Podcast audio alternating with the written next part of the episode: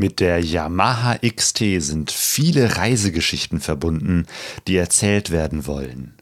Wir starten eine Podcast-Serie über den XT-Mythos, in der Menschen von ihren Abenteuern berichten. In dieser Episode spreche ich mit Melanie Stegemann über ihre Tour durch Russland mit einer historischen XT 500. Sie fuhr bis zum Ural, fand ungewöhnliche Orte und erlebte viele herzliche Begegnungen.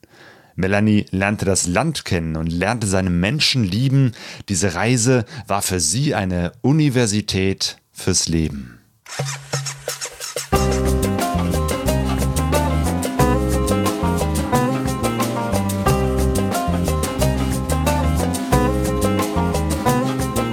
Pegasus Reise.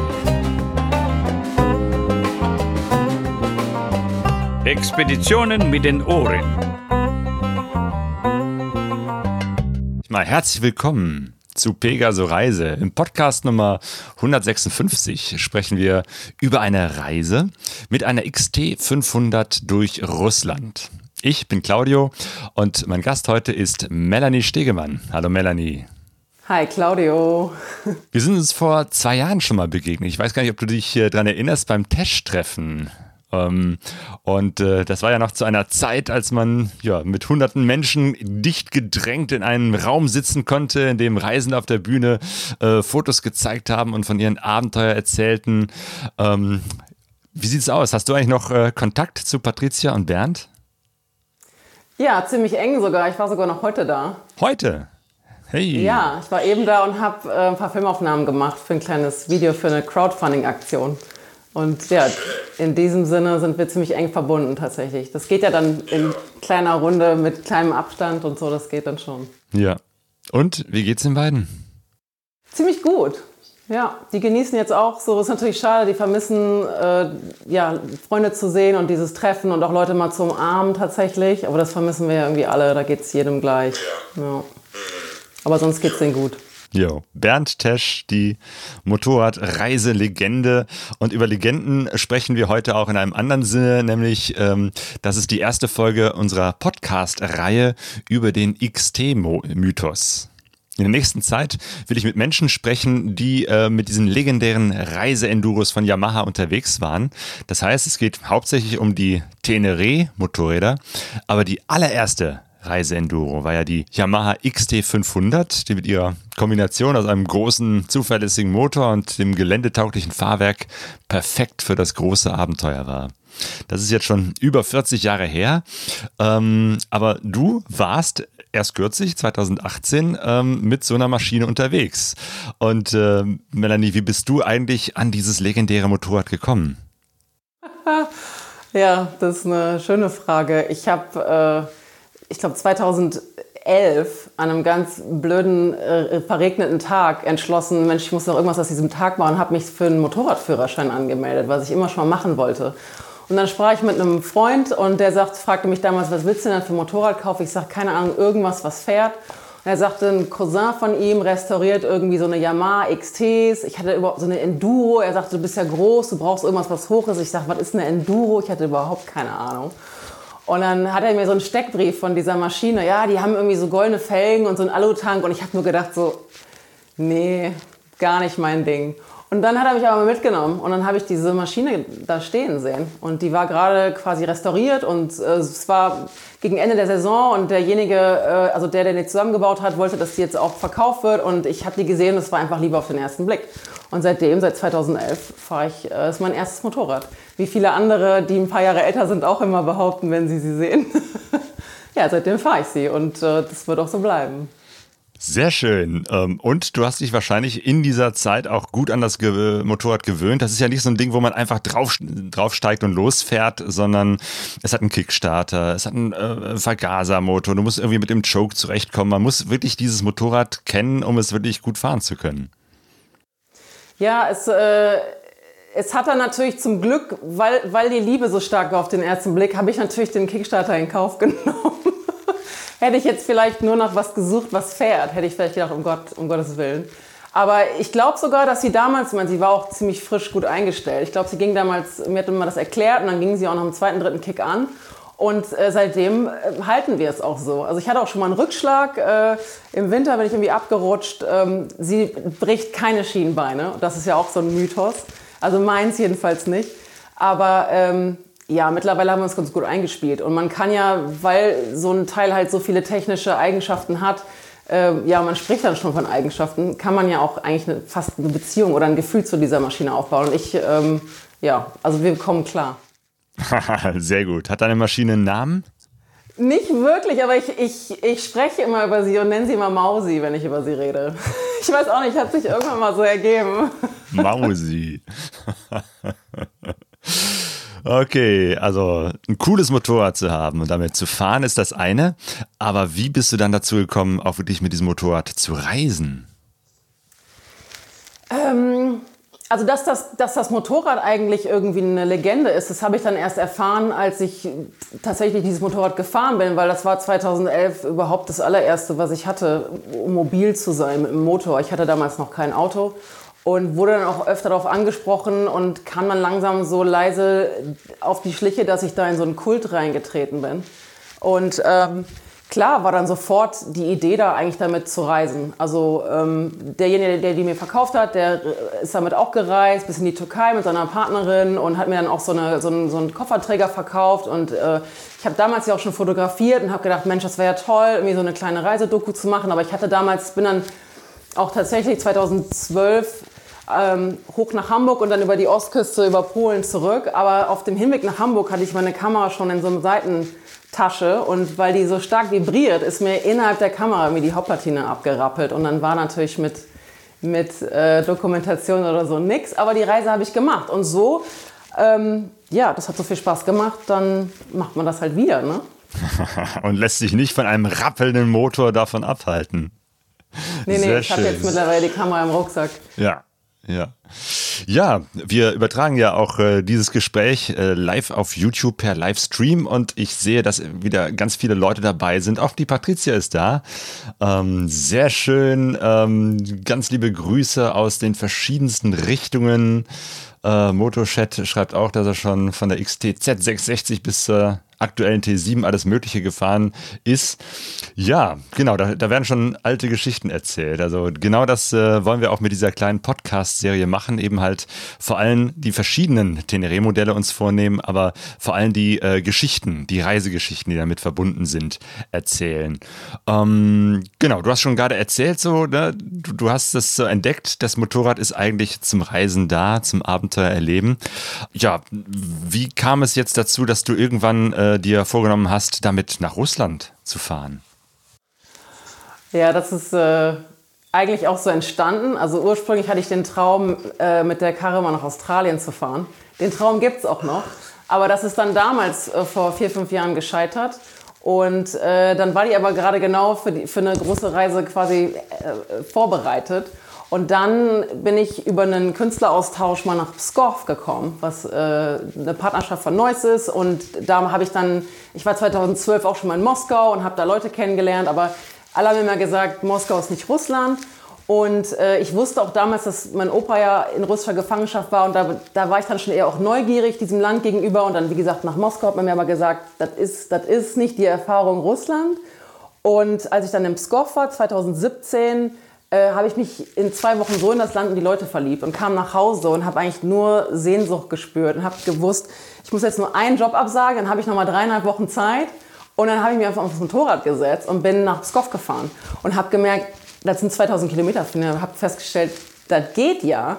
Und dann habe ich auch noch einen Ausflug gemacht mit einem Freund, mit dem Auto, ein bisschen tiefer ins Land rein und habe direkt die Straßen gecheckt und habe auch festgestellt, die sind okay. Und dann habe ich äh, Opa mal gefragt, weil er hat immer über seine Geschichten erzählt äh, von Kriegsgefangenschaft, habe ich ihn einfach mal gefragt, sag mal, wo genau bist denn du da gewesen? Ne? Atlas auf und dann habe ich festgestellt, das sind ja alles äh, Orte, die erreichbar sind, weil die äh, westlich des Urals im europäischen Teil von Russland liegen. Und dann ist so die Idee geboren, also das als Anlass zu nehmen, zu sagen, ich kombiniere die Erfahrung mit diesem Anlass und dann ist dadurch quasi die große Reise entstanden 2018.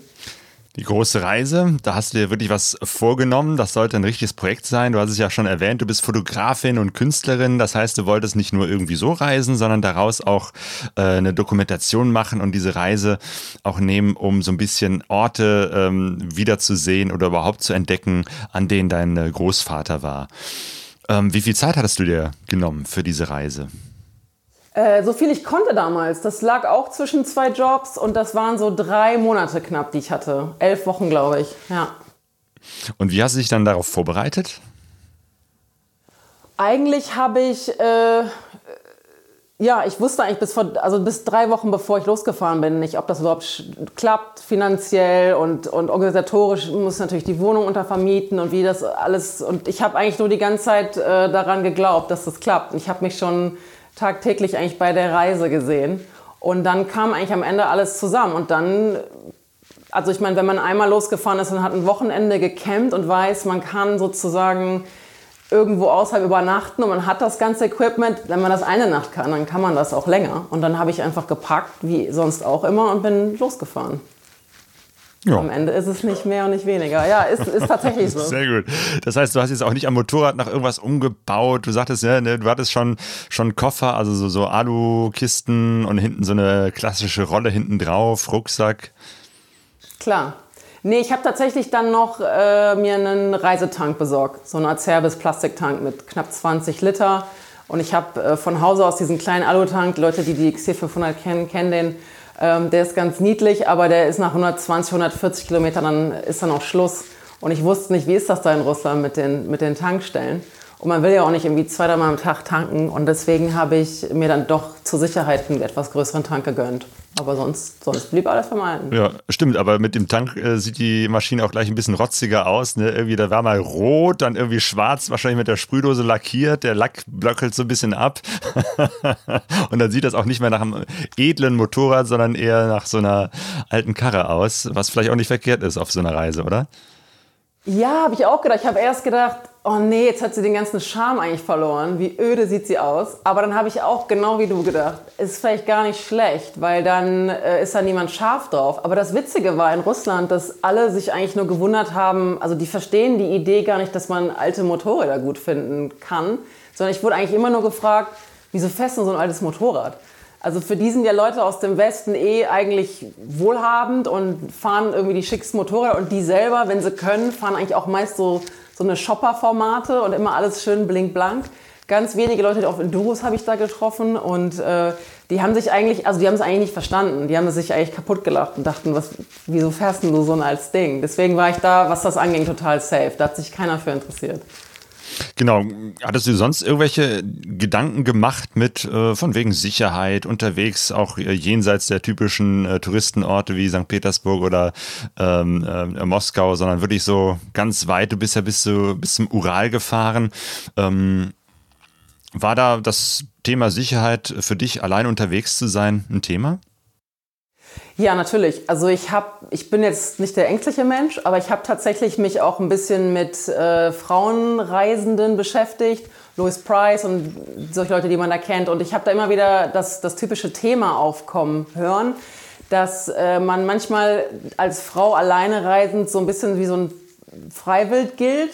Und man, ich habe immer wieder rausgehört, dass diese Frauen gesagt haben, ey, wenn ihr nicht schon einen Ehering tragt, dann besorgt euch einen, der so aussieht. Das zieht in solchen Ländern, die so traditionell sind, äh, dass man dann irgendwie darauf hinweisen kann, ne? oder dass derjenige sieht, ich bin irgendwie schon vergeben, da ist jemand und dann kann man auch vielleicht sagen, ich treffe den in der nächsten Stadt, wenn einem irgendwie ein bisschen komisch wird und man das Gefühl hat, man muss mal irgendwie so was klar machen. Und ich habe damals tatsächlich mein, äh, also meine Großmutter war schon verstorben zu dem Zeitpunkt und ich habe meinen Großvater gefragt, ob ich nicht ihren Ehering ausleihen kann für die Reise als, als diesen psychologischen Schutz und auch als Talisman. Und dann hat man, mein äh, damals 93-jähriger Opa mir tatsächlich den Ehering aufgesteckt. Das war ein witziger Mensch. Und ja, der, es kam, gab auch tatsächlich eine Situation, in der ich den dann ganz gut gebrauchen konnte. Ah. Ja, tatsächlich. Im Juni 2018 war es dann soweit, du hast dein Motorrad gepackt und bist losgefahren. Kannst dich noch an den Moment des Losfahrens erinnern? Ja, das war eigentlich eher total stressig. Ich war an dem Tag eigentlich sieben Stunden verspätet. Ich wollte schon irgendwie spätestens um eins los. Ich bin dann abends um 8 Uhr Richtung Hamburg. Wollte eigentlich noch eine Freundin erreichen und bei der zu übernachten und bin dann irgendwo, weil es spät war und kalt und ich war eigentlich schon völlig mit den ganzen letzten Handgriffen und so. Man denkt dann immer, ach, ich muss noch das und das machen und dann multipliziert sich das irgendwann so magisch. Und, und eigentlich habe ich das dann echt durchgezogen, noch abends loszumachen, was eigentlich total gaga war. Aber bin ich irgendwo in so einem Trucker-Hotel bei Delmenhorst. Irgendwie habe ich mich dann doch aufgegeben, weil mir war kalt, ich war müde und habe gedacht, so, aber wenigstens war ich unterwegs. dann geht es ja auch eigentlich weiter. Ja. Auf dem Weg ins große Abenteuer Richtung Ural erstmal in Delmenhorst unterkommen. ja, tatsächlich. Genau so war es.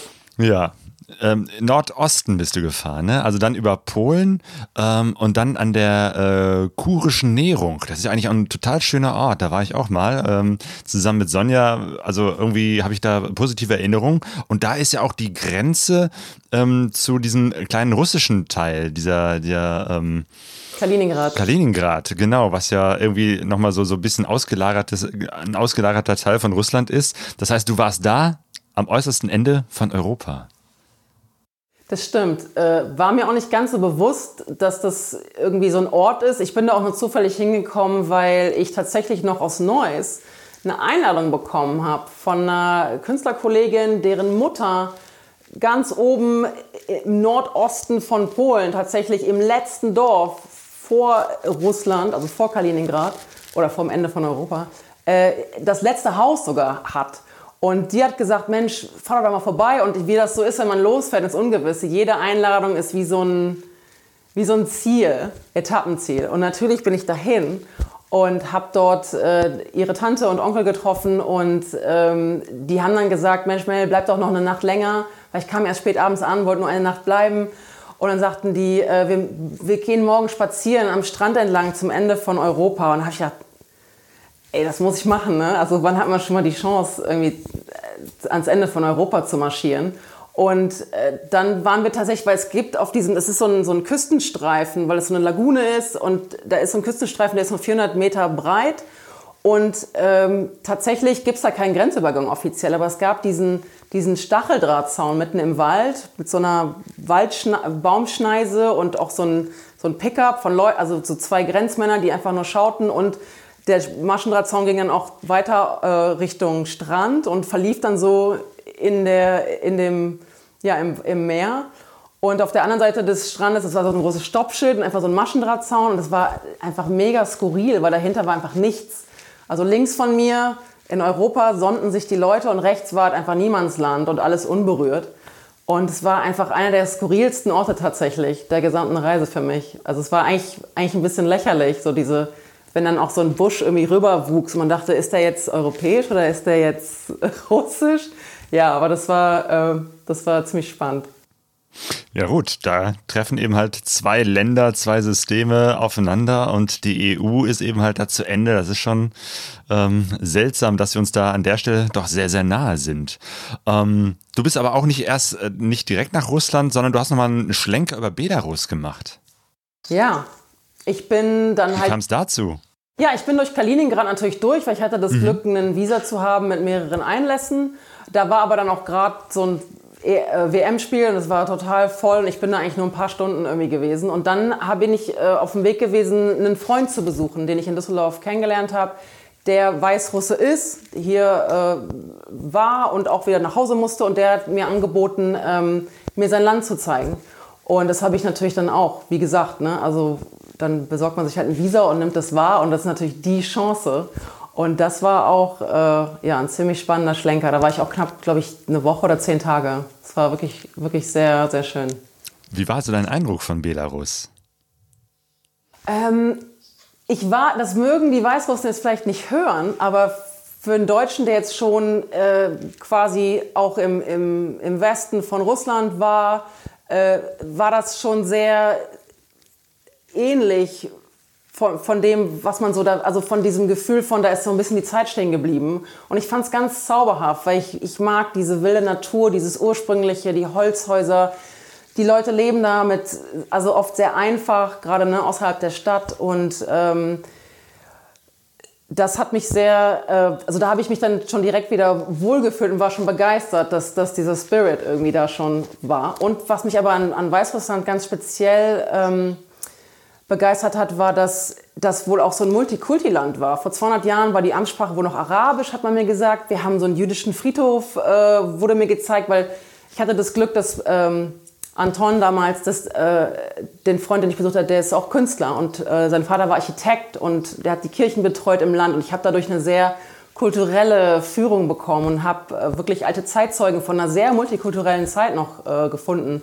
Und zur Sowjetzeit wurde das natürlich viel verschüttet, aber es wurde jetzt auch wieder Investoren gefunden, Leute, die ähm, dafür sorgen, dass dieses Erbe auch wieder sichtbar wird. Und das hat mich total umgehauen. Das hätte ich nie erwartet und das war echt äh, ja, es war schön zu sehen, dass sowas nicht zerstört werden kann und sowas dann wieder, wieder da doch in Blüte steht. Ja. Jo, hoffen wir mal, dass es jetzt diese Krisenzeiten in Belarus auch überlebt und es wieder zu einer Blüte kommt. Bist du noch im Kontakt mit äh, Anton? Nee, leider ah. gar, im Moment gar nicht. Nee. Ah, okay. Aber das hätte mich auch mal interessiert. Ich hatte überlegt, ich müsste dich mal kontaktieren, was jetzt gerade da, was jetzt gerade los ist. Mhm. Jo, Belarus. Und dann bist du von dort aus wieder äh, nach Russland gefahren. Und du hast gerade von diesem Spirit ähm, äh, gesprochen, wenn man draußen auf dem Lande irgendwo seine Datscha hat. Äh, und genau solche, so eine Datscha hast du dann auch besucht, als du wieder, oder beziehungsweise dann äh, in richtig Festland Russland reingefahren bist. Das war auch wieder im Kontakt von jemandem, den du kanntest oder schon mal Kontakt hattest? Ja, ich bin, äh, bin ja erstmal nochmal aus Weißrussland raus, nochmal durch Europa, also einen kleinen Schlenk und dann wieder äh, über die Grenze nach Russland rein und dann ist da direkt, also 60 Kilometer von der Grenze entfernt ist Pskov, diese Partnerstadt von Neuss, in der ich ja schon ein paar Mal war und wo ich mittlerweile auch viele Freunde tatsächlich habe und äh, da habe ich äh, ja, da wurde ich immer zwischen Datschen und überall rum, rumge, äh, rumgereicht. Und da habe ich auch einen ganz äh, speziellen Freund, äh, Alexander Ivanic, wieder besucht, der ganz speziell an der estländischen, estländischen Grenze lebt, auf seiner Datscha und auch ganz abenteuerlich kommt man da hin. Er sagt auch immer, wir bauen hier keine Straßen hin, weil sonst findet das ja hier jeder. Und äh, ja, wenn man den Weg nicht kennt, kommt man da irgendwie nicht hin. Und das ist also ein wundersch also eins der schönsten Orte eigentlich, mit einem ganz tollen Tal und Ausblick und äh, ja, sehr ergreifend eigentlich auch. Da ist ganz, ganz viel Spirit. Und den muss ich natürlich immer besuchen, wenn ich im Score fahre. Und natürlich auch jetzt mit der, mit der XT. Völlig klar. Ja. Ja. Wie war es da, mit dem Motorrad unterwegs zu sein? Also ist das auch eine Hilfe, um mit den Leuten ins Gespräch zu kommen? Weil das so was ja, also, Ungewöhnliches ist, da ist jemand unterwegs, dann auch noch eine Frau mit so einem alten, alten Motorrad? Ja, also generell ist natürlich Motorradfahren immer äh, ein totaler Gesprächsanfänger, äh, weil man ähm, ja nichts, da ist nichts zwischen einem ne? und, und den Leuten, denen man begegnet. Da ist halt ein Helm, aber man ist ja auch als Motorradfahrer so den Gezeiten ausgesetzt und ist nicht in irgendeinem Schutzraum drin oder hinter getönten Scheiben. Das heißt, man ist eh schon eigentlich immer super nah dran und wenn und die Leute sind eigentlich, wenn sie dein Kennzeichen sehen und sehen, du bist aus Deutschland, dann sind sie schon, hm, und dann gucken sie und denken, du bist alleine und dann, es ist ja so ein menschliches Prinzip eigentlich eher so zu gucken, braucht jemand Hilfe und äh, was ist da los? Und ähm, man ist dann schon so in einer Alarmbereitschaft zu gucken, kann ich vielleicht helfen? Und wenn die dann noch gesehen haben, weil in voller Montur hat man jetzt nicht äh, unbedingt gesehen, dass ich eine Frau bin, aber wenn, wenn dann noch dazu kam, dass ich eine Frau bin, dann äh, ja, war eigentlich der Jubel groß und die Hilfsbereitschaft und äh, das Interesse und da sind immer ganz tolle Gespräche entstanden. Also sofort, davor kann man sich, also wer sich nicht gerne unterhält, der muss eigentlich gar nicht Motorrad fahren oder reisen, ja.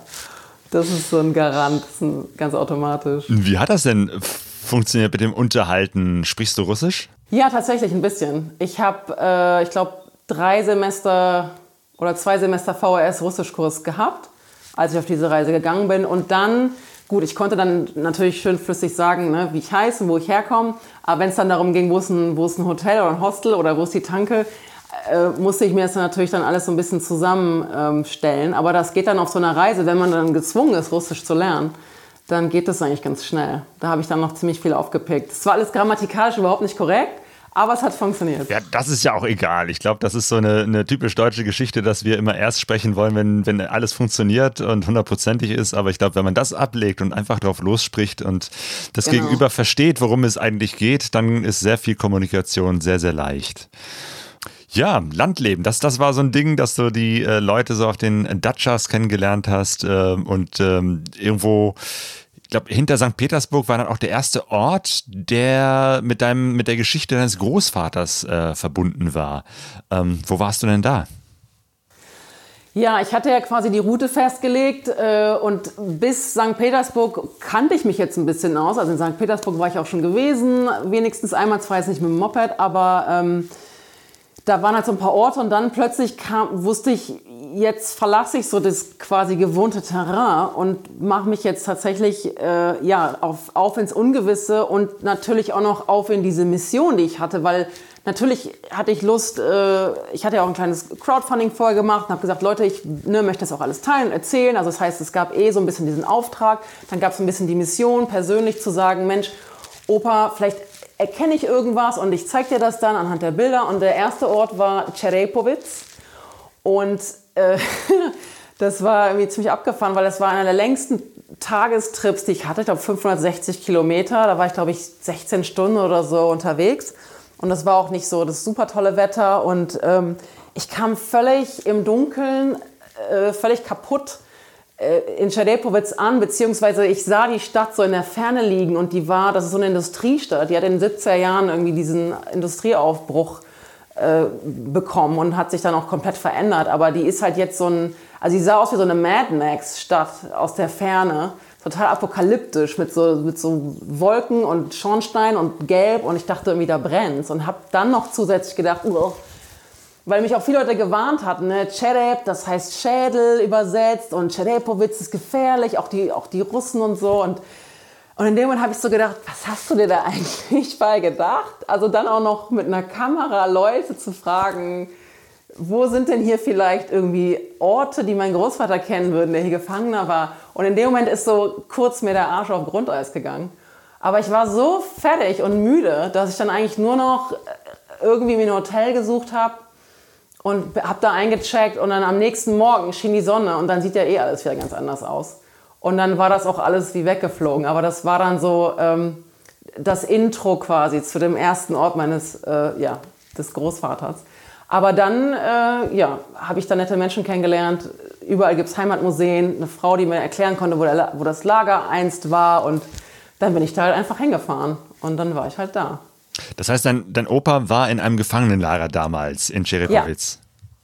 Und das hast du auch gefunden. Oder, oder gibt es das überhaupt noch? Weil das Problem ist ja, ne, gerade auch so, wenn so eine Geschichte 75 Jahre her ist, dann existieren ja vielleicht Orte auch nicht mehr oder Gebäude nicht mehr. Ja, man muss dazu sagen, auf der einen Seite sind die Chancen tatsächlich groß, weil die Russen doch viele äh, Gebäude sehr massiv bauen, auch aufgrund der Wetterlagen und so dort. Und, das, und äh, dadurch, und die erhalten auch vieles, ne, weil die sich gar nicht leisten können, ständig neu zu bauen.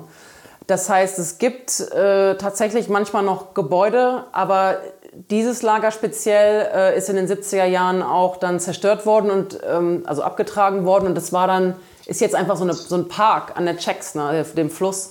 Aber es gab noch so ein paar Reste, irgendwie so eine Betonwände abgebrochen und so halb mit Stacheldraht. Und als ich später ein Luftbild gesehen habe, oder beziehungsweise so eine Erinnerung, ja, ein Luftbild und eine Erinnerungszeichnung von einem Lagerinsassen, habe ich gesehen, dass da so eine, so eine Wassereinmündung ist vom Fluss. Und ähm, ich hatte so das Gefühl, weil als wenn das noch so ein paar Reste, die jetzt vielleicht von, einer, von einem aktuellen Industriefabrik irgendwie noch, also das wäre jetzt nicht ungewöhnlich in Russland, dass sie das noch weiter nutzen, wenn da noch was zu nutzen ist. Und später habe ich auch gedacht, ja, das kann gut sein, dass das irgendwie noch tatsächlich irgendwie ein Rest war, aber jetzt nichts, was man als Lager hätte sehen oder erkennen können oder, oder ausmachen können. Aber ich bin mir ganz sicher, dass ich, dass ich da am richtigen Ort war. Und dann habe ich Opa angerufen, habe gesagt, Opa, rat mal, wo ich bin.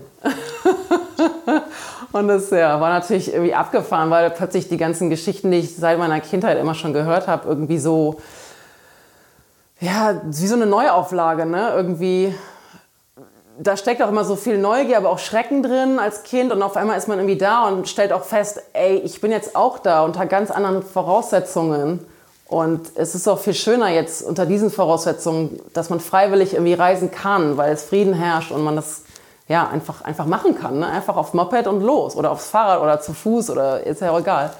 Dass man diese Möglichkeiten hat. Und das war schon echt, ähm, da wurde mir das nochmal ganz, ganz bewusst. So. Und, und ähm, das war so ein familienhistorischer Moment. Was waren das für Geschichten, die dein Großvater erzählt hat? Also waren das jetzt nur so Horrorgeschichten, weil Gefangenschaft in Russland klingt ja eigentlich äh, sehr, sehr negativ, aber irgendwas muss dich ja so fasziniert haben, dass du äh, auch äh, von dir aus gesagt hast, da möchte ich mal hin, ich möchte das mal sehen. Ja, Opa hat nie in Russland gekämpft. Der wurde tatsächlich von den Russen quasi im jetzt heutigen Polen dann mit rübergenommen, weil er noch jung war und halt noch arbeiten konnte.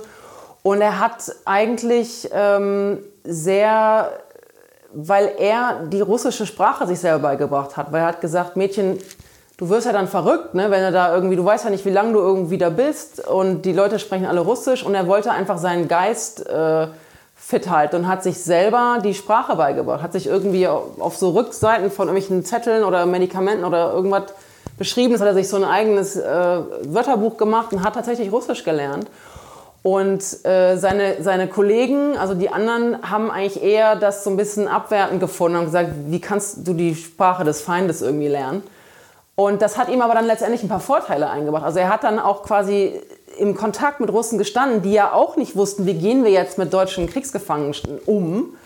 Ähm, und die waren dann ganz froh, dass sie kommunizieren konnten. Und die haben ihn dann auch eingesetzt in mehr so, auch zum Teil Arbeiten außerhalb des Lagers. Das heißt, er hat auch in der Pferdezucht mal gearbeitet bei Bobby Love und hat dann halt so, äh, konnte dann morgens um 4 Uhr schon irgendwie raus, um dahin zu gehen und hatte dann so ein, hat, so ein bisschen das individuell ähm, erlebt und hat dann auch quasi immer sehr viel ähm, auch sich erinnert. Also wenn er morgens um 5 Uhr ausgeritten ist, um die Pferde irgendwie auf die Weide zu bringen und die Sonne ging auf. Also er hatte dann auch tatsächlich schöne Momente erleben können innerhalb dieser Gefangenschaft, die ihn berührt haben und auch letztendlich gerettet haben. Und auch nette Begegnungen mit, mit, den, mit den Russen, die eigentlich, wie er sagte, wenn die nicht politisch extrem eingestellt waren, waren die eigentlich alle sehr, sehr freundlich. Und er hat auch einen Veteranen mal getroffen und die haben beide sich an den Tisch gesetzt und, und sich da eigentlich einig darüber geworden, dass Krieg irgendwie Kacke ist. Und ja, und das, er hat halt sehr viel, wie gesagt, nicht von der Gefangenschaft erzählt, sondern es war ihm tatsächlich möglich, immer viel über die Begegnung mit dem Russen zu erzählen. Und wie gesagt, diese Geschichten haben mir eigentlich als Kind äh, nicht Angst gemacht, sondern die haben eigentlich immer meine Ohren ganz, ganz weit aufgemacht. Und äh, deswegen habe ich, glaube ich, immer so eine Neugier oder so ein Interesse oder auch ein Gefühl von Verbundenheit in mir getragen. Und das ging jetzt alles auf mit dieser Reise. Ja, ja vielleicht hat dein äh, Großvater dir auch was vererbt, wenn, weil das scheint ja eben halt ein damals sehr weltoffener Mensch gewesen zu sein, der auch Spaß daran hat, mit anderen zu kommunizieren, eine Sprache zu lernen und das unter äh, ganz, ganz üblen Voraussetzungen. Vielleicht ist das in der Familie. Vielleicht schon. Vielleicht auch das, äh, das Talent, Russisch zu, Russisch zu, Russisch zu sprechen. das ist eine schwierige Sprache. Fast so schwierig wie Deutsch. Ja, ich weiß es nicht. Ich fand nur, also ich habe auch im Nachhinein gedacht, wie, ähm, wie abgefahren eigentlich, weil ich habe jetzt auch noch mehrere Leute getroffen, die sich mit den Geschichten ihrer Großväter, die auch in Gefangenschaft waren, auseinandersetzen. Und da gab es mehr so diese äh, auch Begegnungen, Erzählungen von, also von Deutschen, die sich dann gegenseitig getroffen haben. Und mein Opa hat eigentlich hat einen, einen, also einen Kollegen gehabt, einen, einen Kumpel sozusagen, einen Kameraden. Aber ansonsten ähm, hatte der nicht viel so mit den anderen am Hut. Und ähm, irgendwie habe ich so gedacht, ja, manchmal habe ich das Gefühl, mir geht es genauso. ich weiß nicht. Also ich, ich, weiß es nicht, aber irgendwie habe ich meinen Opa auch dadurch nochmal ganz anders kennengelernt und habe gedacht, ja, vielleicht äh, habe ich nicht nur tatsächlich alles von meinem Vater und meiner Mutter, sondern auch was von meinem Opa. Das wäre ja spannend. Ja, und dein Opa war auch äh, in einem Gefängnis. In, war das äh, Wologda? Spreche ich das richtig aus? Vologdaya. Nee, ja. er war nicht selber in dem Gefängnis. Er war damals in so einem Lager auch im Schiffsbau, aber er hat sich, und das war ganz spannend, weil er war ja die meiste Zeit tatsächlich in einem Lager. Und wenn ich dann in Czerepowitz war, er konnte mir jetzt nichts über die Stadt sagen, was ich jetzt hätte finden können. Und Vologda war ganz spannend, weil da sind zwei Dinge passiert. Das, zum ersten hat, waren die im Lager im Hafen und sind ähm, um den Wiederaufbau innerhalb der Stadt von den Wohnungen, die zerstört wurden durch den Krieg, ähm, daran teilzunehmen, sind die oft vom Lager quer über diesen äh, Prospekt, also es gab nur diese eine Straße, die sie ins, äh, ins Innern der Stadt geführt hat, sind sie halt oft marschiert. Und da ist er immer an einem Gefängnis vorbei marschiert. Und äh, das hat er so lebhaft noch in Erinnerung und dass, dass ich dieses Gefängnis wiedererkennen konnte, als ich tatsächlich da war. Und ich konnte dadurch dann auch das, den, also ich habe den Hafen gefunden und dann irgendwie auf dem Weg habe ich gecheckt, okay, das muss dieser Prospekt sein.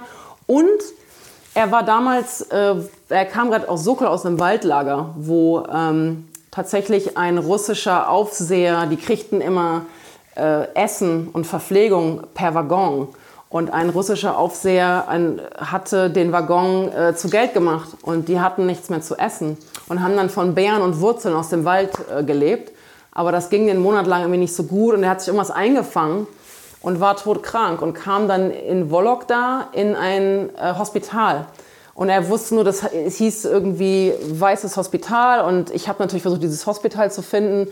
Und ich konnte das sozusagen am Telefon mit ihm, auch weil ich habe so ein Gebäude gefunden, gegenüber vom neuen großen Hospital heute. Ähm, und da sind doch noch so alte Kreuze dran gewesen, wo ich dachte, das könnte das alte Hospital gewesen sein.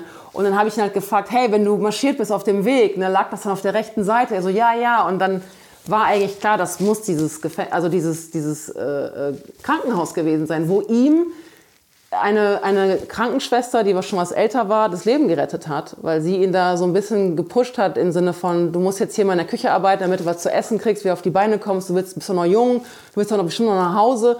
Und das war halt abgefahren, weil ich war tatsächlich vor dem Gebäude, also wo wirklich sein Leben auf der Kippe stand und habe gedacht, wenn das damals schiefgegangen wäre, dann wäre ich ja jetzt auch nicht da. Also das war dann schon so ein sehr ehrfürchtiger Moment und den habe ich dann auch mit ihm am Telefon teilen können. Sag, Opa, stell dir vor, ich bin jetzt genau hier an diesem Hospital. So, das war, äh, ja, das sind natürlich unbeschreibliche Momente dann so, wo einem sowas dann nochmal so gewahr wird, so leibhaftig, ja. Ja, großartig. Und von dort aus bist du dann weitergefahren über eine Piste mit sehr vielen Schlaglöchern, äh, habe ich gelesen. Äh, was war denn so dein nächstes Ziel? Mein nächstes Ziel war, da habe ich mir selbst eine Einladung äh, gegeben, beziehungsweise das war ein Ort hinter Kastrama äh, an der Wolga, äh, Makajew. Äh, war wohl mal eine große, also eine große Stadt, ähm, weiß ich nicht, ich glaube noch 17., 18. Jahrhundert war da eine große Messe oder noch, noch älter und da war eine große Klosteranlage, aber mittlerweile ist es halt in eine andere Stadt gezogen, diese, diese Messe. Und mittlerweile steht da diese riesen Klosteranlage und da wohnt der, der Onkel eines Freundes aus Pskov.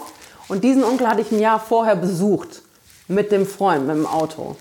Und diese zwei Herren leben in diesem auf Schieflage, also genau, der, der, der Bruder kam im Sommer mal zu Besuch, das heißt, es waren dann zwei Herren, der eine ehemaliger Fischer, lebten dann zusammen in diesem Holzhaus, äh, gingen fischen und ja, lebten da so vor sich hin mit Banja und allem, also auch wie so gefühlt Zeitreise, kein fließend Wasser.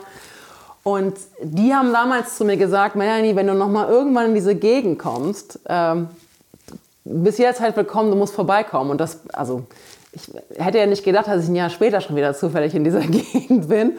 Und ich habe dann einfach diese Einladung ernst genommen und bin dann quasi ein Jahr später einfach unangekündigt eines Abends im Dunkeln, es gibt natürlich auch keine Klingel, ich habe es dann echt gefunden, äh, bin dann einfach ins Wohnzimmer gelaufen und habe gesagt, hallo. Und, und dann waren die total aus dem Häuschen und es war so, als hätten wir uns gestern erst gesehen. Und dann bin ich da irgendwie vier Tage oder fünf Tage geblieben und habe nochmal wirklich dieses, äh, ja, diese, die Möglichkeit, ähm, ja, dieses einfache und doch so schöne Leben dort zu leben, nochmal wahrzunehmen. Und wir sind fischen gegangen und haben Pilze gesammelt und haben einfach so vor uns hin hingelebt. Und das war total schön. Ja, und die Piste dahin, genau, die du erwähnt hast, die hatte ich noch im Kopf vom Autofahren. Und das waren 200 Kilometer, weil das ein bisschen abseits der Hauptstraßen ist. Und das hat mich dann, ich glaube, fünf Stunden. Deswegen war ich dann auch im Dunkeln da, weil das mit der XT dann nochmal einen Schluck langsamer geht. ja. Es ist mindestens gut, dass die XT äh, viel Federweg hat. Aber ähm, ist das immer so gut gegangen, auch auf schlechten Straßen mit so einem alten Motorrad unterwegs zu sein? Hey, total. Ich, hatte, ich hätte es selber nicht gedacht. Ich hätte eher gegönnt, Oder ich hätte es ja verstanden, wenn sie schlapp gemacht hätte oder nicht mehr, ja, mal eine Pause gebraucht hätte. Aber sie hat einfach, sie hat es einfach durchgezogen. Äh, wir haben uns nur einmal auf den Sand hingelegt und einmal habe ich sie nicht richtig abgestellt, dann ist sie umgekippt. Aber ansonsten, sie ist einfach, es, es war nichts. Ich muss sagen, unter dem Aspekt der Katastrophen und, und Unfälle oder Umkippen ist die Reise total langweilig verlaufen. Es ist nichts passiert. Alles ist einfach immer, es hat alles gepasst. Ja. Ja, umso besser. Ja. Und dann bist du weitergefahren ähm, in die teilautonome Republik äh, Tar Tatarstan. So, Tatarstan. Oberhalb von Kasachstan.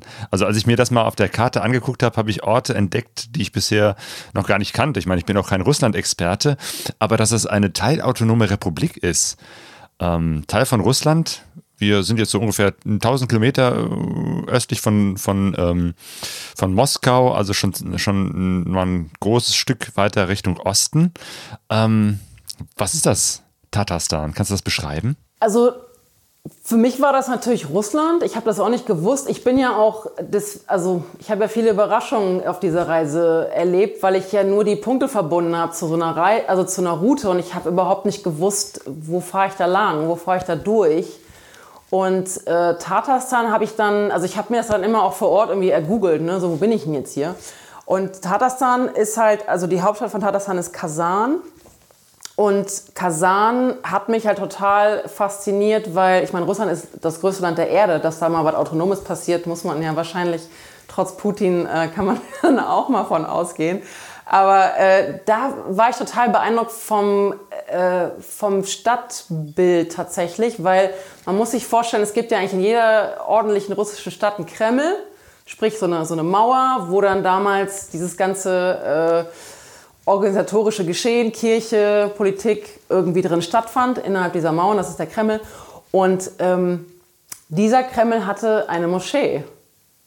Und da habe ich ein bisschen gestutzt, weil ich so dachte, was geht denn hier ab? Und äh, in, dann habe ich natürlich ein bisschen mich erkundigt, wo bin ich hier überhaupt? Und das war ganz, ganz schön, weil äh, ja, die meisten dort sind äh, in dieser autonomen Republik sind tatsächlich Muslime, mehr als Orthodoxe.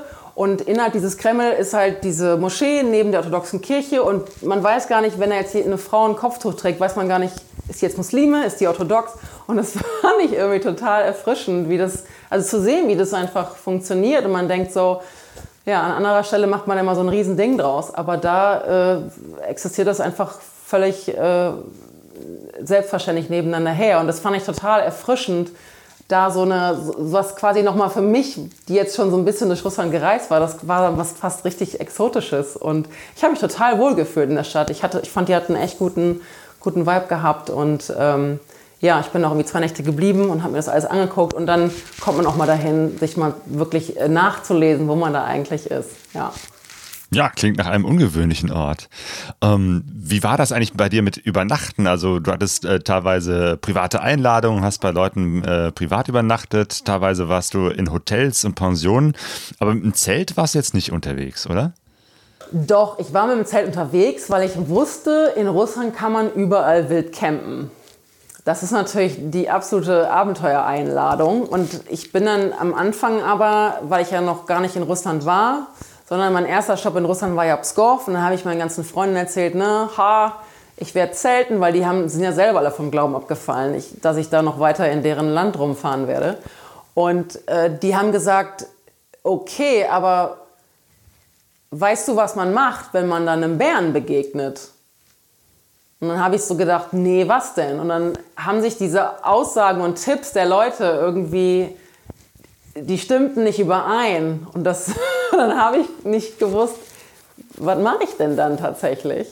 Und dann war mir so ein bisschen mummig bei dem Gedanken. Und weil es am Anfang auch dann darum ging, also am Anfang waren ja diese drei Orte, an die mein Großvater war, am Anfang, die liegen so ziemlich nah beieinander. Und dann war so das Ziel eigentlich, äh, ich fahre mal diese Orte speziell an. In so, einem, in so einem Ort kann man ja schlecht campen. Und dann habe ich aber auch, dadurch war ich so ein bisschen quasi verleitet dazu, zu checken, was gibt es eigentlich sonst noch für Möglichkeiten. Dann habe ich gesehen, da gibt es überall Hostels. Ich konnte mir das alles quasi ergoogeln. Ich hatte einfach eine, eine russische SIM-Karte. Und dann äh, ging das auf Englisch auch, gar kein Problem. Und dann waren das echt günstige, ne? zwischen 4 und 8 Euro die Nacht. Und dann auch zum Teil so abenteuerliche Sachen wie, man denkt ja erst eine Hostel langweilig, aber dann, es gibt zum Teil äh, Leute, die Wohnungen mieten, um sie dann als Hostel also zu verwenden. Und dann muss man aber da irgendwie anrufen und irgendwo klingeln, wo kein Schild ist. Und dann war das wieder ein Abenteuer in sich. Und irgendwie habe ich dann.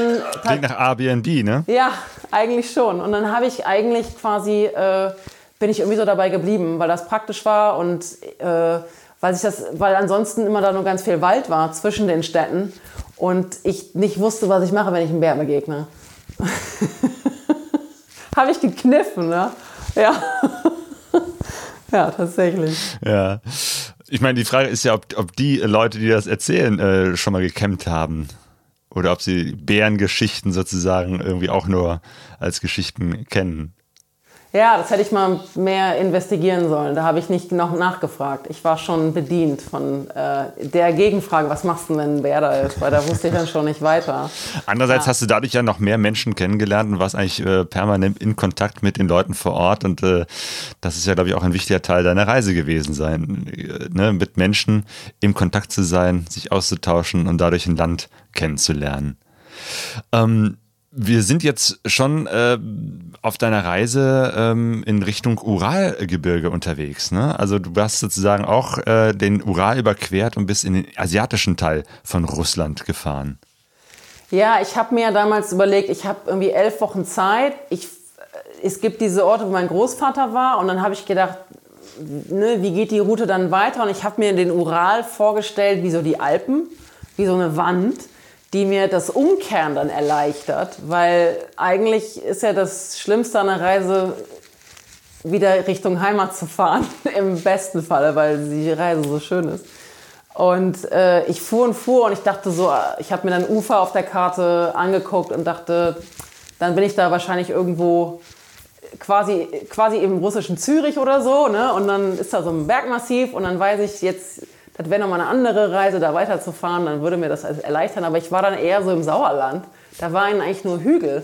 Und der Ural ist tatsächlich, äh, der ist ja so die, der ist ja, der markiert ja die Grenze grob zwischen dem europäischen westlichen Teil und der ist im Norden wohl recht hoch tatsächlich, bis zu 4000 Meter. Aber der wird dann flacher und am Ende ist der Ural ja auch der Fluss. Also da ist dann gar nichts mehr mit Gebirge. Und ich war so auf der Mitte und es war einfach hügelig, hügelig und ich fuhr nach Ufer und merkte dieses Gefühl von, jetzt habe ich es leicht umzudrehen, das stellte sich irgendwie nicht ein.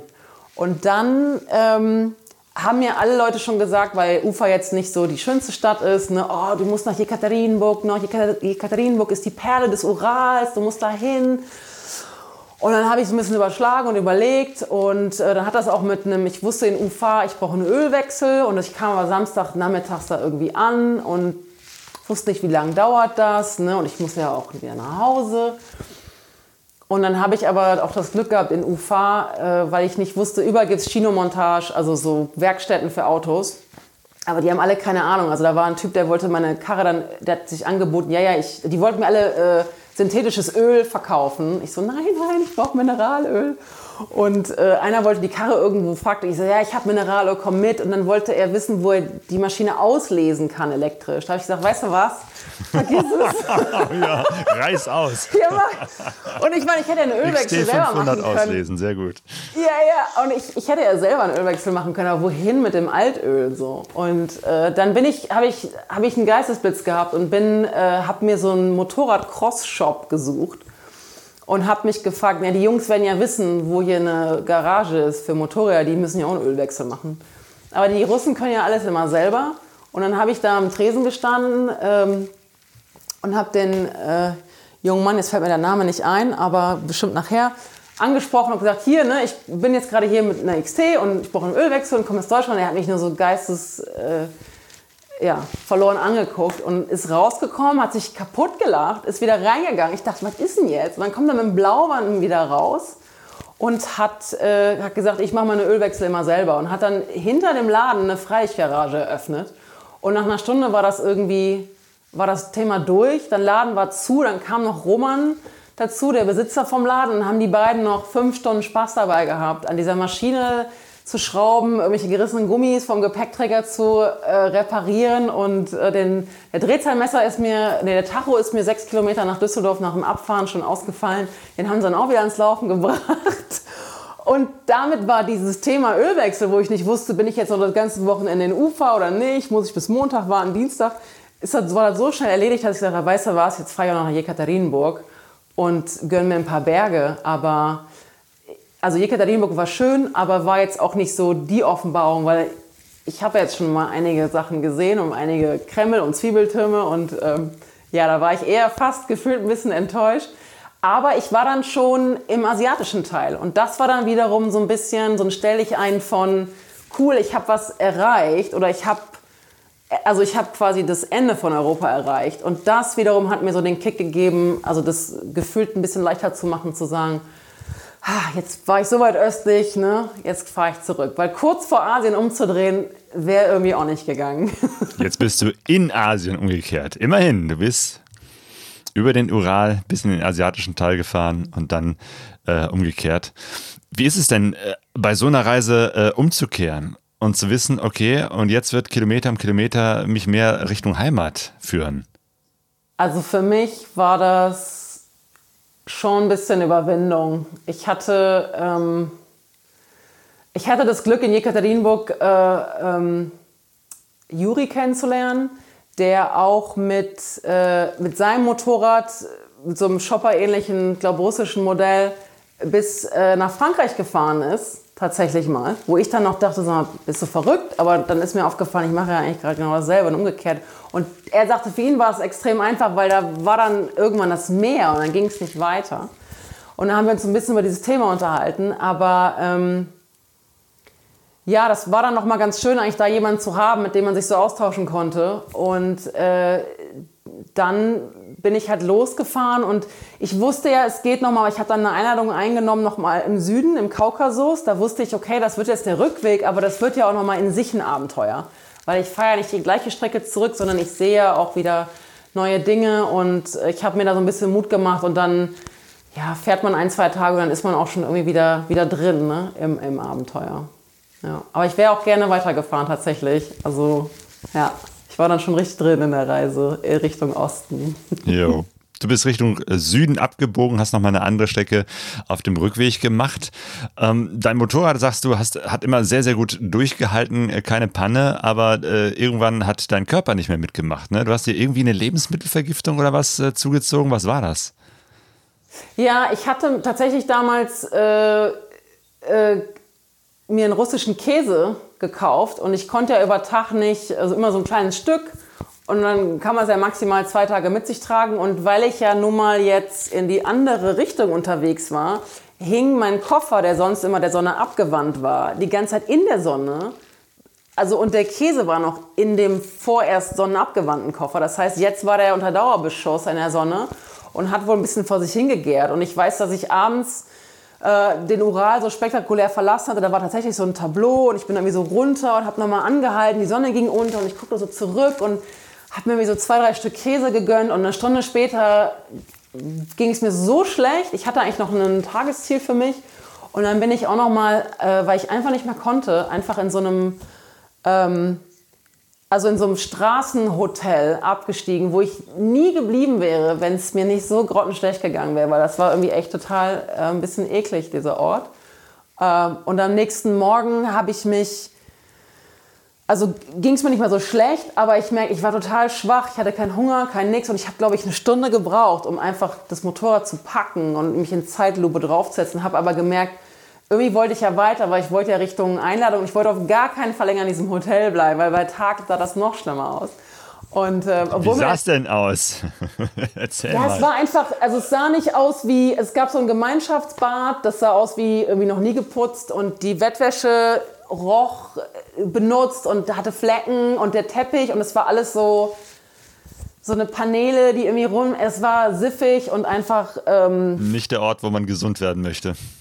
Nee, nee, auch nicht gesund werden kann wahrscheinlich. Und der Typ, der mich da eingecheckt hat, der hatte mich gesehen und hat gesehen, wie schlecht es mir ging.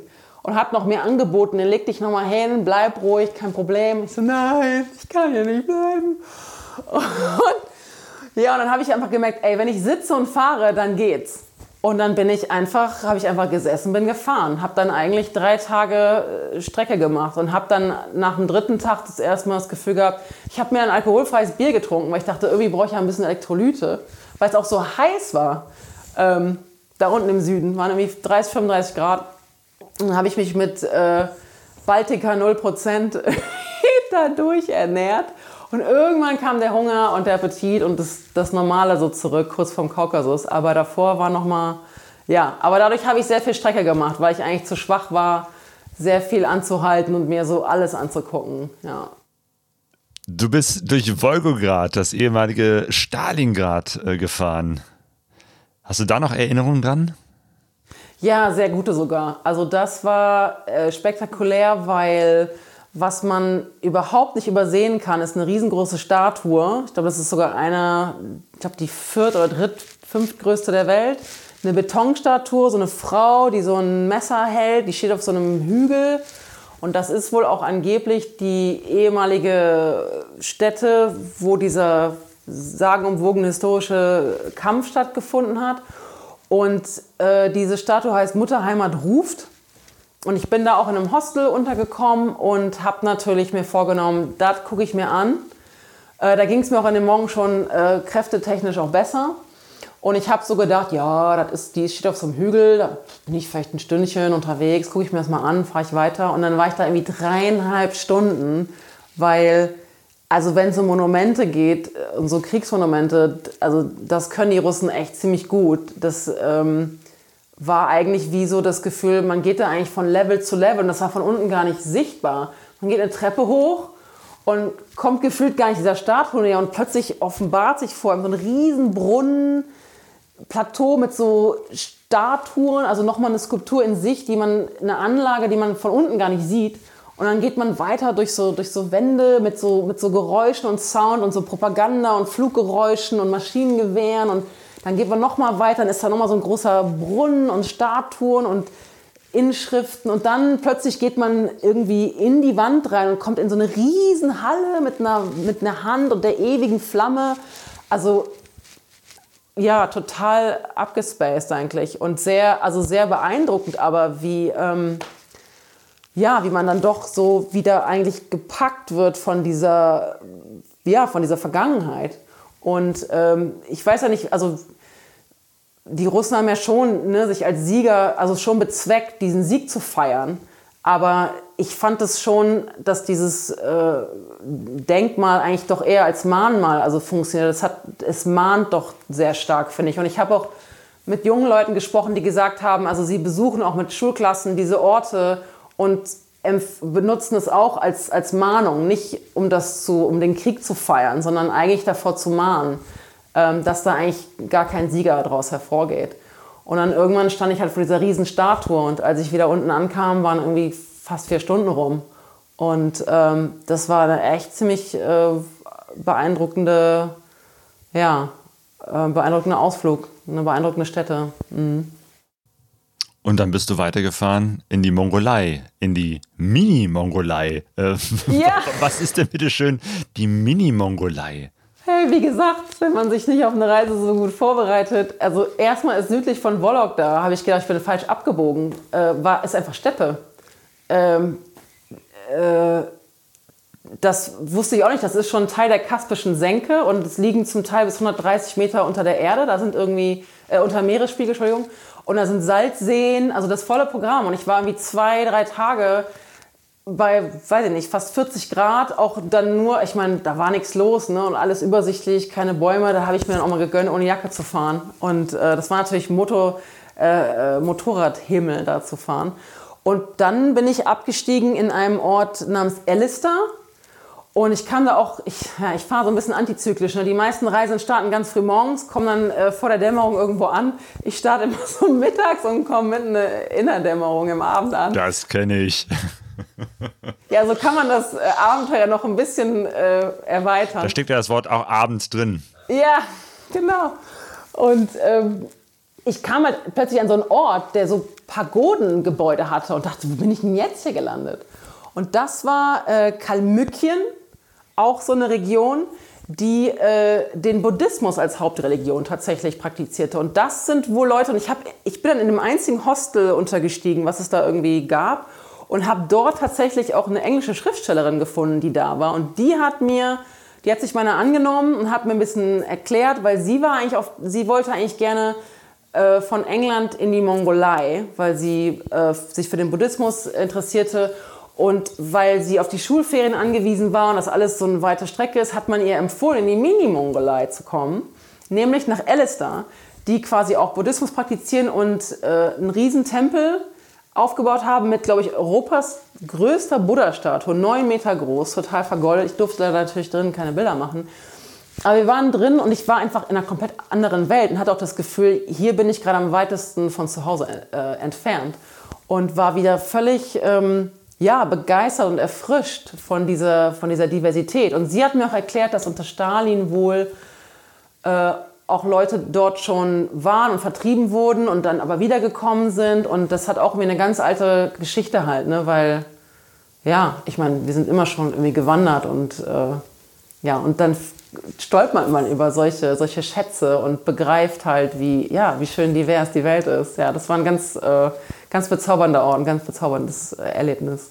Ja, echt äh, interessante und vor allem diverse Orte, die du da in Russland entdeckt hast. Großartig.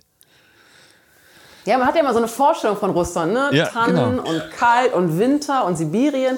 Und dann fährt man plötzlich durch die Steppe und ist auf dem Salzsee und äh, geht in einen buddhistischen Tempel. Also das ist, äh, ja, das ist toll. Ja. Cool. ähm, und du hast es eben schon äh, ein paar Mal erwähnt, äh, dass auch der Kaukasus, äh, dass es da auch einen Ort gibt, äh, wo du dann runter Richtung Süden gefahren bist, ähm, knapp vor Georgien, wo tatsächlich auch sozusagen ein russischer Teil, der zum Kaukasus gehört ist.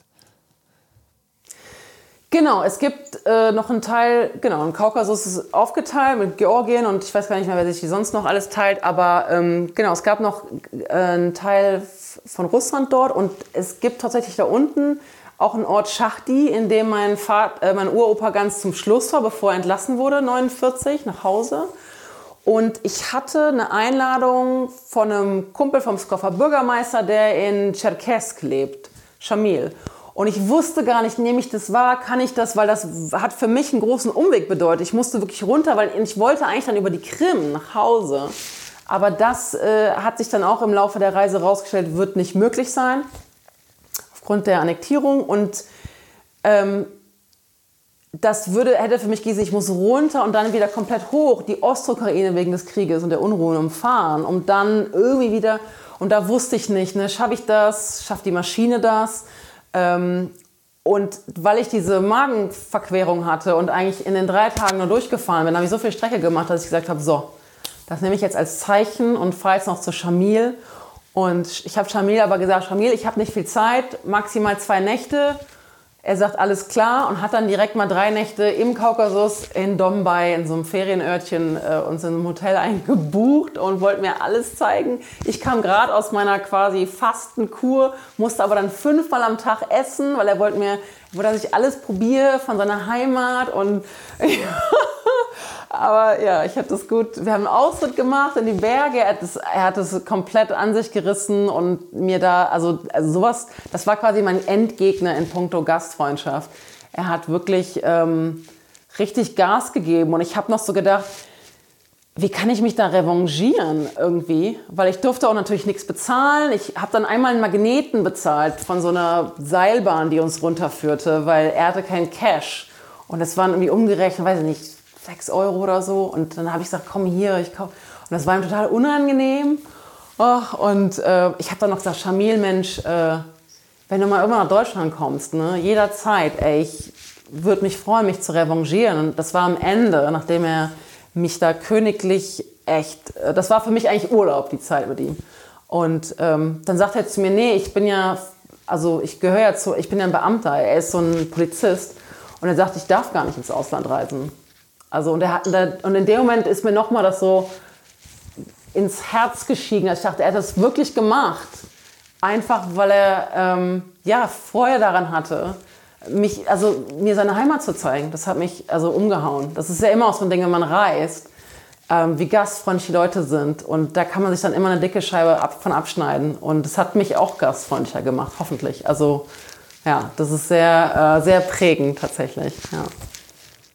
Auf jeden Fall. Gastfreundschaft ist echt eine Sache. Da können wir eine ganze Menge lernen und äh, das ist auch etwas, was ich so von vielen Reisen äh, mitgebracht habe. Ähm, du wolltest eigentlich einen Schlenker nach unten über die Krim machen, aber in der Ukraine war es dann doch noch, oder? Genau, ich war, ähm, bin die Ostukraine umfahren, war dann auch noch mal in Schachti, habe dann auch noch, das war glaube ich damals ein Schulgebäude, was, wo dann man die Gefangenen drin gelebt haben. Da habe ich zwei gefunden, könnten beide sein. Opa hat es jetzt nicht erkannt, aber eins von beiden müsste es gewesen sein. Und dann bin ich äh, die Ostukraine umfahren und bin dann über Sumi äh, quasi im Nordosten in die Ukraine rein und äh, nach Kiew nach Kiew gefahren und habe dann noch ein paar Tage in Kiew verbracht, habe da auch noch mal Freunde getroffen und ähm, habe auf dem Weg nach Kiew total abgefahren, hatte noch nicht gefrühstückt, war so unterwegs und sehe plötzlich ein Schild Honig ab Hof. Und das ist so, man fährt so, man sieht das und man fährt und das Gehirn holt einen dann so ein paar Meter weiter ein. Moment, ich umgedreht dahin, hallo, hallo, und dann stellt sich raus, äh, das ist eine Familie, die, ähm, die Oma macht die Straße weiter runter Honig und die haben Weintrauben. Und dann dachte ich, ja, das ist ja ein perfektes Frühstück. Und der Sohn war wohl mal in der Schweiz, hat ein Praktikum gemacht und der sprach Deutsch. Also er sprach sogar so ein Schweizerdeutsch. Und äh, genau, der, der hat ein Buch, ein Fotobuch hat er mir gezeigt, da steht drauf Praktikum bei der Familie Winkelkotte. Und ich dachte, hey, das gibt's ja gar nicht. Und ich habe mich mit ihm unterhalten. Und dann habe ich ich hatte eigentlich das Vorhaben gehabt, da ein bisschen Honig zu kaufen und ein paar Trauben zu kaufen für ein Frühstück. Und am Ende wurde ich da bekocht und hast nicht gesehen und habe auch gefilmt und Aufnahmen gemacht und tausend äh, Löcher im Bauch gefragt worden, habe da irgendwie, weiß nicht, zwei Stunden einfach äh, ja, mit diesen netten Leuten verbracht und äh, hatte dann am Ende einen ganzen Karton voller Weintrauben dabei und zwei so fette Gläser Honig. Ja, dann war ich erstmal ausgestattet und dann konnte ich nach Kiew. Das war auch abgefahren, ja. Was für eine Reise. Wie war das nach all diesen Erlebnissen, diesen verschiedenen Orten, äh, die du gesehen hast, dann wieder zurück zu deinem Großvater zurückzukehren? Ah, ja, also nach, man muss ja sagen, man hat ja dann echt schon manche so Grenzerfahrungen gemacht. Also die russische Grenze zu überqueren, das sind immer sechs Schlagbäume, weil drei, habe ich irgendwann gecheckt, drei Schlagbäume sind dafür da, um eigentlich Europa zu verlassen.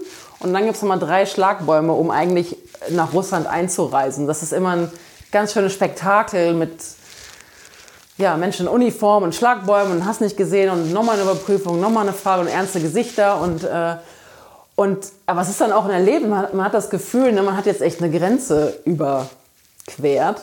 Und dann ist man ja, kam ich aus der Ukraine, das war nochmal ein ziemlich doller Grenzübergang, war ich dann halt plötzlich in Polen und das hat sich schon angef angefühlt wie, ja, wie so ein Sternentor, weil Polen gehört ja auch schon zur EU, die Straßen waren jetzt plötzlich wie zu Hause. Also da hatte ich schon das Gefühl, boah, das Abenteuer ist eigentlich vorbei, weil was soll jetzt noch kommen? Und dann bin ich, habe ich mir noch einen Schlenker gegönnt ab der Straßen äh, Richtung Geburtsort meines Großvaters, weil der ist äh, an der Grenze zu Tschechien, im, ja, heute Polen geboren. Da war ich noch in seinem Heimat Dorf tatsächlich und habe noch die Kirche gesehen, der getauft wurde. Und ähm, ja, habe versucht eigentlich die Rückfahrt so lange rauszuzögern, wie es geht. Und habe dann auch noch ein paar, ähm, ja, wo, bin dann auch einfach irgendwann auf einer Autobahn. Plötzlich war ich halt in Deutschland, ne? da ist dann einfach ein Schild und denkt sich, ja, wie jetzt? Und ja, dann war ich noch bei Freundinnen halt in Berlin und in Hamburg und äh, hatte dann auch in Oldenburg quasi einen Job. Das war dann so mein, mein Wiederkommensdatum. Und ähm, dann habe ich gedacht, ja, jetzt musste natürlich noch bei Ober vorbei. Ne? Und dann bin ich echt mit der Originalkarre nach Recklinghausen und habe bei Opa geschellt und dann kam er oben ans Fenster und er ist jetzt nicht so der emotionale Typ, aber ich meine, ihm ist so eine Träne runtergekullert. Ich meine, er hat so, ja, und dann kam er halt runter, hat das Motorrad angeguckt, hat, er hat gezählt, er wäre ja auch mal Motorrad gefahren. Er stand da mit seinem Rollator neben meiner Maschine. Und es war natürlich äh, abgefahren. Ich hatte ihm auch dann das, also er hatte mir das Versprechen abgenommen, aus jedem Ort in dem er war. Also es waren insgesamt fünf Orte. Einer davon liegt mittlerweile unter Wasser wegen dem Stauseeprojekt. Also man kann vier Orte besuchen. An den vier Orten war ich und habe ihm von jedem dieser Orte eine Postkarte geschickt. Und die waren natürlich auch schon alle angekommen, die hat er mir dann gezeigt. Ich hatte ihm noch aus jedem Ort auch einen Magnet mitgebracht, den er dann am Kühlschrank aufgehangen hat. Und äh, ja, dann habe ich irgendwie den Ehering natürlich, der mittlerweile ganz, der war ja schon angelaufen, weil er da schon irgendwie zwei Jahre hängt. Und der war jetzt mittlerweile blitzeblank, ging auch plötzlich äh, ganz leicht vom Finger. Vorher war das so ein bisschen äh, ja, ein bisschen schwierig, den Drauen zu kriegen, aber jetzt ging er ganz leicht ab und ich habe ihn dann quasi zurückgehangen ähm, zu seinem Ring an das Bild von meiner Oma. Und das war dann so der, der Kreis, der sich geschlossen hat. Und dann war ich halt einfach zurück und dann war irgendwie, ja, die Mission eigentlich mehr oder weniger vorbei. Und dann nach Hause zu kommen, ich war dann erstmal noch bei meiner Familie wie eine Nacht, weil ich auch dachte, ich will jetzt nicht sofort. Und ja, man muss dann erstmal so langsam wieder ähm, ja, wieder landen. Das dauert, das dauert eine Weile. Aber äh, wenn man dann Familie hat und Leute, die einen empfangen und sich freuen, dich auch zu sehen, dann weiß man auch, ey, das ist gut, so ein Zuhause zu haben und es ist gut, wieder heimzukommen. Das ist vor allem gut, gesund wieder nach Hause zu kommen und dann voller Geschichten zu sein. Und aber, aber eigentlich kann man es in dem Moment, wenn man dann sich da hinsetzt, an den Abend, äh, ich kam dann auch rein, meine Familie war da, auch Geschwister aus Hamburg und äh, damals konnte man ja noch sich alle treffen und dann haben wir uns irgendwie zum Abendessen und ich kam da rein und ich setze mich hin, wie ich mich schon so viele Jahre vorher hingesetzt habe und man hat eigentlich das Gefühl, das ist alles Science Fiction, was da gelaufen ist. Also das ist eigentlich gar nicht, äh, ja, man ist doch noch gar nicht, das eigentlich alles wahrzunehmen, dass das alles wahr war. Hm. Ja, so eine Reise mit diesen ganzen Eindrücken will auch erstmal verdaut werden. Und was vielleicht ja für dich hilfreich ist, dass du ja ganz viel äh, fotografiert und gefilmt hast. Ich weiß nicht, ähm, hast du daraus einen Film gemacht? Also ich habe daraus einen äh, Trailer gemacht mit Musik, die ich auch aus Scoff habe von einer Band. Der ist ganz schön, so ein 3-Minuten-Trailer. Und ähm, bin auf der Suche gewesen oder bin auf der Suche, weil ich habe mit einem, meinem besten Freund zusammen 100 Stunden schon investiert, das Material zu schneiden. Aber halt, wir sind da bisher sehr chronologisch vorgegangen. Und ich habe natürlich die Dinge nach einem halben Jahr noch so, nein, das muss da rein und das muss auf jeden Fall und das war ganz besonders.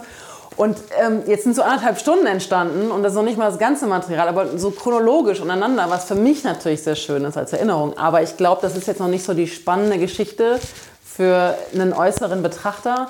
Und jetzt hat tatsächlich ähm, letzte Woche äh, mich mein Onkel aus Karlsruhe eingeladen, der Fotograf ist und ähm, auch mittlerweile so, so, so Filmjobs macht. Der jetzt einen Kollegen äh, angesprochen hat, einen jungen Filmemacher, der gesagt hat, ey, er hätte jetzt, er hätte Bock, das zu machen von der Story und ähm, also quasi mit mir einen Film daraus wirklich zu schneiden, weil ich habe gemerkt, ich brauche jemanden, der davon einfach Ahnung hat, der mir helfen kann, in diesem Medium zu erzählen. Ähm, und äh, da fahre ich jetzt nächste Woche hin. Also Daumen drücken, er guckt sich das Material an und wenn er sagt, das stimmt vom Ton und vom Material, dann, dann passiert da jetzt bald was. Dann bin ich total äh, das wäre natürlich toll, weil ich habe das Gefühl, da ist echt, also absurd Besonderes passiert. Also ein Historiker, den ich dann getroffen habe im Vlog da über eine SMS und also ja, das war irgendwie so vollgespickt von, von, äh, von guten Fügungen und, und Begegnungen, das möchte ich total gerne erzählen. Also auch einfach mit, diesem, mit dieser Message auch so. Also ich weiß noch, als ich geplant hatte, nach Australien zu fahren, sagte meine Mutter noch, willst du wirklich fahren, guck dir die Welt doch mal an. Und ich habe zu ihr gesagt, nee, genau das mache ich ja. Also man hat ja oft immer so eine Vorahnung aufgrund der Geschichten, die man hört, aber was sind ne, die Reisegeschichten von Leuten, die tatsächlich heil nach Hause gekommen sind und dann erzählen von Gastfreundschaft und von, ja, von, von lächelnden, hilfsbereiten Menschen. Auch Hilfsbereitschaft ist irgendwie gar keine, gar keine Seltenheit. Das ist was völlig Normales. Äh, darauf kann man einfach komplett sich eigentlich verlassen. Ähm, das ist halt auch wichtig, ne? weil ich glaube, das prägt dann eher so den Gedanken, los, lass uns in die Welt fahren. Und das äh, ist ja das, das, das Schönste. Also ich meine, Ja. Ja, wenn das bei rumkommt, dann ist es auf jeden Fall eine sehr, sehr gute Message und äh, es klingt so, als ob es äh, dann vielleicht tatsächlich nochmal einen Film, eine Dokumentation von deiner Reise gibt. Da wäre ich natürlich sehr hoffe neugierig, das zu sehen. Ja, das wäre schön. Ja, es war so ein bisschen auch eine Reise in die Vergangenheit mit der Geschichte deines Großvaters und du warst mit einem Motorrad aus der Vergangenheit unterwegs. Was würdest du sagen? Ist das, ist die alte XT 500, die ist ja älter als du. Ähm, Ein Jahr älter. okay. Ähm, ist das ein Motorrad, mit dem man im 21. Jahrhundert noch reisen kann? Absolut. Also ich finde sogar, ich habe in der Grenze zu äh, von der Ukraine nach Deutschland äh, so einen GS-Fahrer mit 1200er getroffen, der kam aus der Mongolei, der sagte, ey, der guckte nur und sagte, also du hast eigentlich ein richtiges Motorrad für sowas, weil er sagt erstmal, klar, Mongolei, da gibt's jetzt, dann, dann blinkt die Maschine auf, sagt Error 526 und man denkt, keiner kann einem helfen, man braucht eine Vertragswerkstatt, die gibt es in der Mongolei nicht. Dann fährst du und denkst, machst jetzt dein Motorrad kaputt? Also das sind jetzt natürlich seine Worte, ne? wo ich mir denke, ey, so einen Stress habe ich ja gar nicht. Die fährt oder die fährt nicht.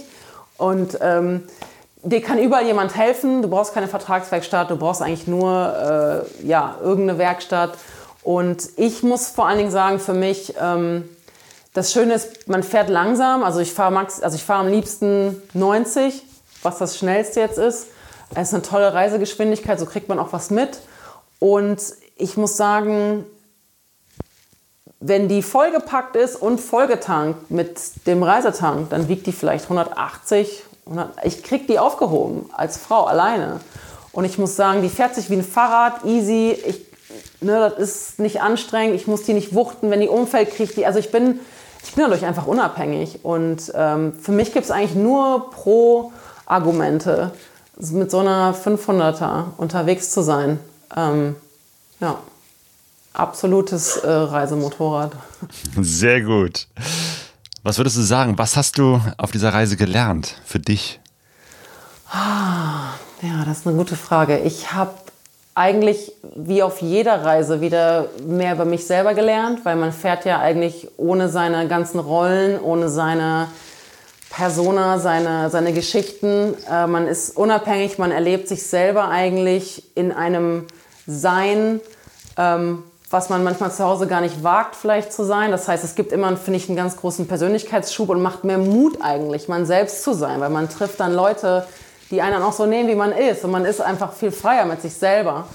Und man lernt natürlich wie auf jeder Reise auch, ähm, dass, ja, dass die Welt schön ist.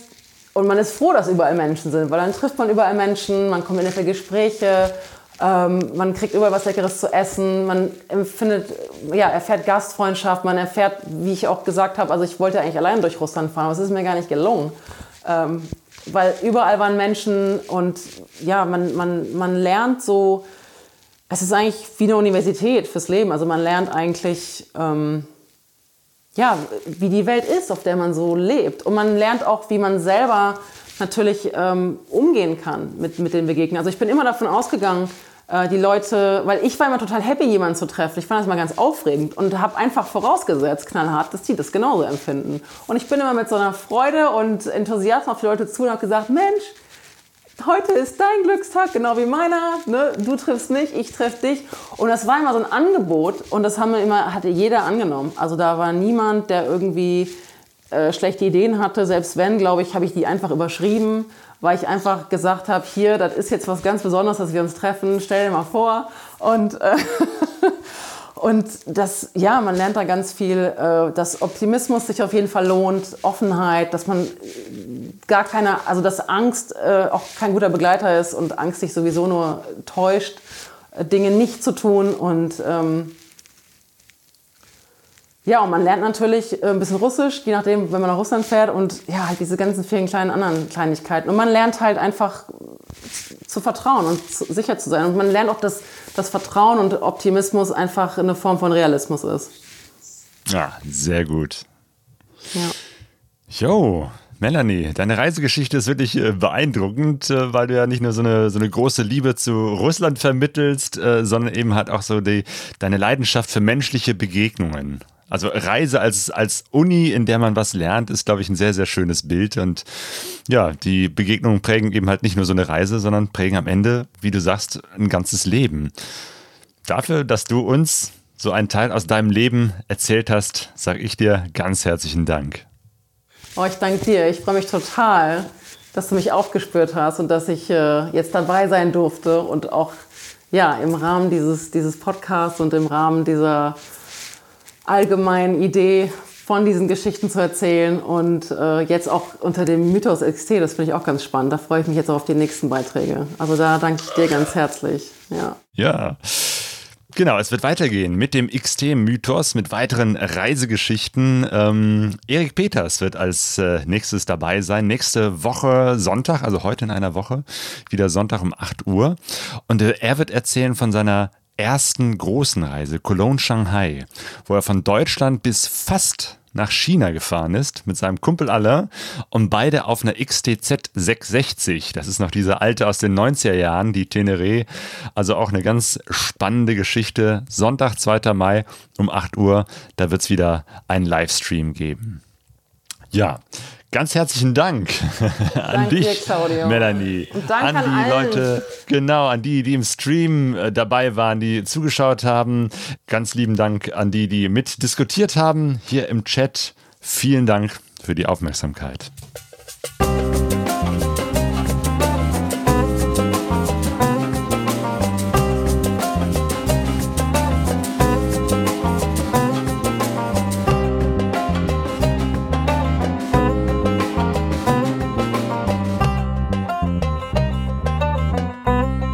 Pegasus Reise.